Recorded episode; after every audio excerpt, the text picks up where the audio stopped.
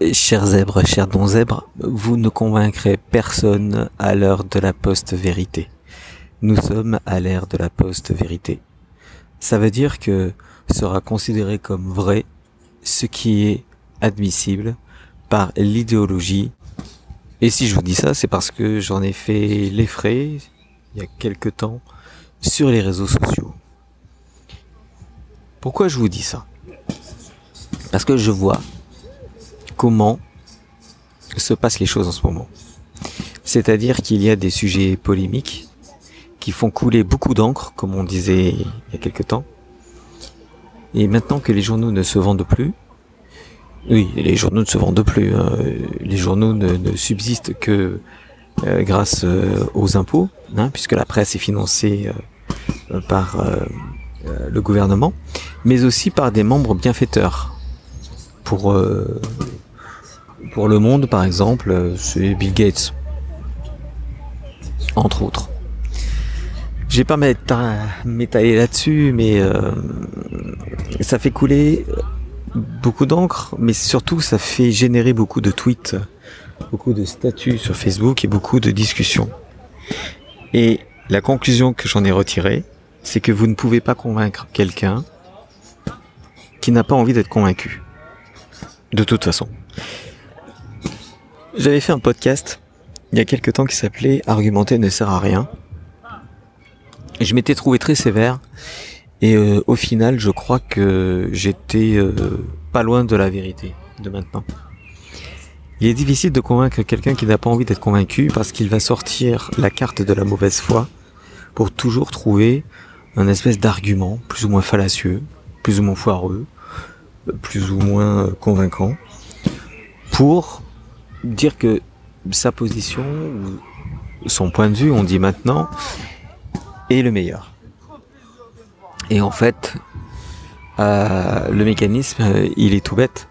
C'est que depuis quelque temps, il y a ce qu'on appelle les fact shakers, fact shakers, chez Reuters, euh, chez l'AFP, chez Libération, euh, dans, tous les au monde aussi bien sûr. Euh, dans la plupart des, journaux qui ne sont pas lus mais qui ne sont juste euh, visités sur internet enfin dont les gens ne lisent que le titre la plupart du temps ce sont eux qui vont décider de ce qui est vrai de ce qui est faux. Et ça c'est très grave parce que au nom de quoi vont-ils dire que c'est vrai ou faux? Alors bien sûr ils vont vous sortir euh, des chiffres à l'appui, euh, ils vont vous expliquer pourquoi vous avez tort, ils vont essayer d'argumenter euh, par une méthode scientifique. Il faut savoir que les gens qui travaillent dans le fact-checking sont des anciens qui traquaient les WOX. Les WOX c'était des, des fausses infos ou des fausses rumeurs sur Internet.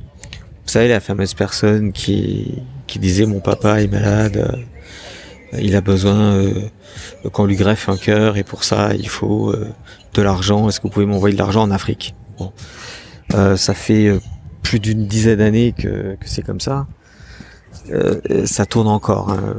Il m'arrive de recevoir ce genre d'infos. Bon, je pense que le papa, soit il s'en est sorti, soit maintenant il, il est plus là. Hein. Ça serait bien triste, mais généralement ce sont des arnaques. Et le problème, c'est que ces fact-checkers, ils vont, ils vivent des fausses informations, ils vivent des rumeurs. Et oui, euh, les fact-checkers euh, étaient des anciens geeks pour la plupart, hein, c'est ce que j'ai appris. Euh, ils s'occupaient de jeux vidéo, hein, voilà. Et puis ils sont passés du côté du fact-checking, je ne sais pas comment. Peut-être qu'ils ne gagnaient pas suffisamment leur vie dans un jeu vidéo. Et il fallait bien remplir le frigo. Alors ils vont être euh, à l'affût de ce que vous publiez. Ils vont traquer euh, tous les petits détails qui vont être exagérés, faux ou euh, pas convenables sur Internet, sur Twitter, sur Facebook, même sur LinkedIn maintenant. Alors là, il va falloir que vous fassiez attention. Vous ne serez jamais irréprochable dans vos tweets, dans vos statuts, parce que si on vous cherche des noises, on en trouvera de toute façon. Comme disait François Berléand dans euh, Mon idole, euh, je crois que je vais vous virer. Et Guillaume Canet euh, répond Ah bon, mais pour quel motif? Et il répond Vous inquiétez pas, on en trouvera un. voilà. Bah, c'est un petit peu pareil pour le fact-checking. Donc, je vous demande d'être extrêmement prudent et de ne pas chercher à convaincre les gens, mais juste de leur créer un bug à l'intérieur de leur cerveau pour dire tiens, il se passe quelque chose de bizarre, afin qu'ils aillent chercher par eux-mêmes. Alors pour ça, il y a des erreurs à éviter, voici les erreurs. La première erreur, elle va être sur les photos. C'est le plus flagrant. Les photos que vous publiez par rapport à une info, et quand vous mettez un statut juste au-dessus, sachez que les fact-checkers vont voir si cette photo est juste, fausse ou truquée. Lorsqu'elle n'est pas truquée, ils vont voir d'où elle vient. Ils vont faire un, je crois que c'est un clic droit, et ils vont chercher, euh, ils vont faire copier photo, ils vont aller dans Google Images et ils vont trouver l'origine de la photo. Et la plupart du temps, les photos ne correspondent pas aux articles, et les photos ne correspondent pas à l'époque, et les photos ne correspondent pas au pays. Donc ça, c'est la première erreur que vous faites. Faites attention à ça. Avant de publier une photo, renseignez-vous. Allez à la source de la photo même. Deuxième erreur, les vidéos. Vous allez extraire des, vidéos pour prouver quelque chose, pour montrer votre point de vue, qui généralement est, contre l'idéologie actuelle.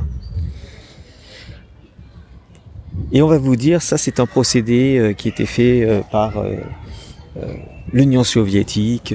On coupait des extraits, on les décontextualisait et on leur faisait dire n'importe quoi. En gros, c'était du montage qui allait dans le sens de l'idéologie inverse.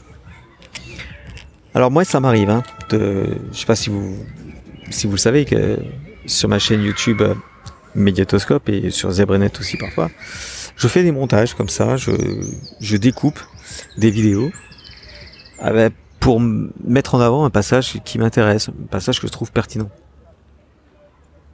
Ce passage pertinent, bah, il va dans le sens du discours que je veux diffuser. Seulement, il y a quelque chose que je fais, et depuis peu, je l'avoue, c'est que je mets la source de la vidéo d'origine. Comme ça, on ne peut pas m'accuser de décontextualiser. Le contexte, il est dans la vidéo elle-même. On pourra, euh, on pourra m'accuser d'autre chose, hein. mais en tout cas pas de truquer la vidéo. Ça, c'est une chose importante. Troisième erreur, c'est dans les articles que vous partagez, les captures d'écran ne suffisent pas. Les captures d'écran, qui viennent d'articles. Je vous demande de citer l'article aussi et de mettre le lien de l'article pour bien voir si la capture d'écran vient de cet article ou si ça a été rajouté. Si la capture d'écran n'a pas été truquée. C'est assez flagrant aussi et fréquent. Cette capture d'écran, elle montre un article ou est souligné ou surligné au stabilo un passage important. Vérifiez ce passage important s'il correspond bien à l'article de la capture d'écran. Allez à la source. Et quand je dis la source, c'est pas vraiment le journal. C'est pas vraiment la presse, c'est pas vraiment les médias. C'est la source même de l'information. Si c'est pour un, jugement, ça sera le tribunal. Euh, si c'est pour une arrestation, ça sera le ministère de l'Intérieur. Si c'est pour euh, une loi, ça sera l'Assemblée nationale ou le Sénat. Si c'est pour euh, un rapport d'enquête, ça sera la commission d'enquête. C'est la source première qui est importante d'aller chercher. Allez chercher la source, renseignez-vous sur la source. Et si vous pouvez même, appeler les personnes qui ont déclaré euh, euh, telle, euh, telle citation, telle chose, telle phrase, pour voir si c'est vrai, si elle se désiste de cette citation, si euh, elle se repent. Comme ça, au moins, on pourra pas vous en vouloir. Ça, c'était la, cette erreur. Mais l'erreur, la toute première erreur, c'est, vraiment avant de, publier quoi que ce soit, vérifiez vraiment, mais vraiment, que vous dites pas une bêtise. Je dis une bêtise parce que c'est c'est minoré, mais le problème il est là, c'est que lorsque vous avez un combat idéologique, faites en sorte d'être au moins au moins irréprochable sur les faits. Au moins irréprochable sur les faits. Qu'on ne puisse pas vous dire euh, le chiffre est pas bon, vous truquez les chiffres. Euh, et citez tout pour un sondage, citez l'institut de sondage. Comme ça, on ne pourra pas dire que vous avez des biais d'interprétation. C'est généralement ça qu'on va vous, on va vous accuser d'avoir des biais d'interprétation. Les fact-checkers aussi, ils ont des biais d'interprétation. Mais vous, vous devez être irréprochable. Et surtout, au-delà de tout ça, n'essayez pas de convaincre. Dites juste, voilà, j'ai trouvé ça, qu'est-ce que vous en pensez? Voilà, j'ai découvert ça. Euh, Avez-vous un commentaire à faire? Mais sans idéologie derrière. Euh, sans, euh, sans penser que vous avez raison. Juste, voilà. Vous mettez une graine. Vous mettez une graine comme ça, vous attendez que ça pousse ou que ça pousse pas. Mettez une graine et puis euh, généralement il y a des gens qui vont réagir à vos commentaires. Vous aurez peut-être des insultes, hein, vous aurez peut-être des gens qui vont dire oui, non, c'est n'importe quoi. Sauf que si vous avez toutes vos sources, on pourra vous attaquer sur une seule chose. Vos sources.